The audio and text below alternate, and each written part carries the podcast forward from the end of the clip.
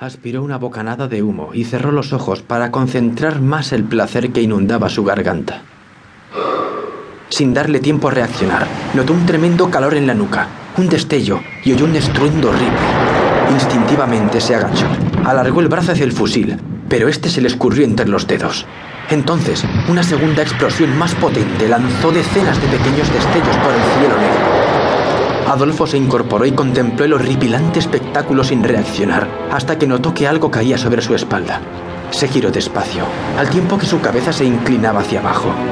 Primero le vino un olor a carne quemada que le revolvió el estómago. Después observó algo alargado en la cubierta. Se agachó un poco más y lo tocó con la punta del fusil. La cosa alargada seguía humeante cuando el marinero advirtió cómo brillaba algo.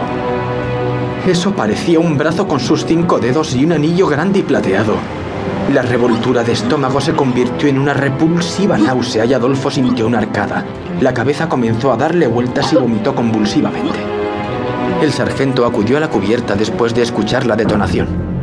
El barco se sacudió y tuvo que sujetarse a la escalera para no perder el equilibrio. Corrió por la borda y tiró del cordón de la campana de emergencia. Algo tenía que haber impactado contra el barco, imaginó. Buscó a su alrededor algún indicio de fuego, pero todo parecía en calma. Solo cuando estuvo encima de Alfonso reparó como éste, inclinado hacia adelante, vomitaba sobre un trozo de carne chamuscada encubierta. Entonces levantó la vista y pudo distinguir lo que quedaba del Maine. La proa había desaparecido por completo y la popa estaba levantada.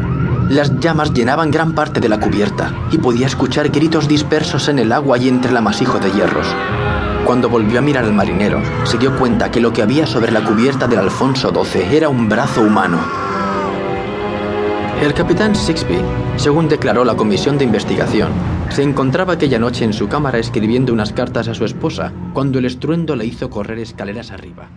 Sixby, a pesar de ser un hombre de cierto...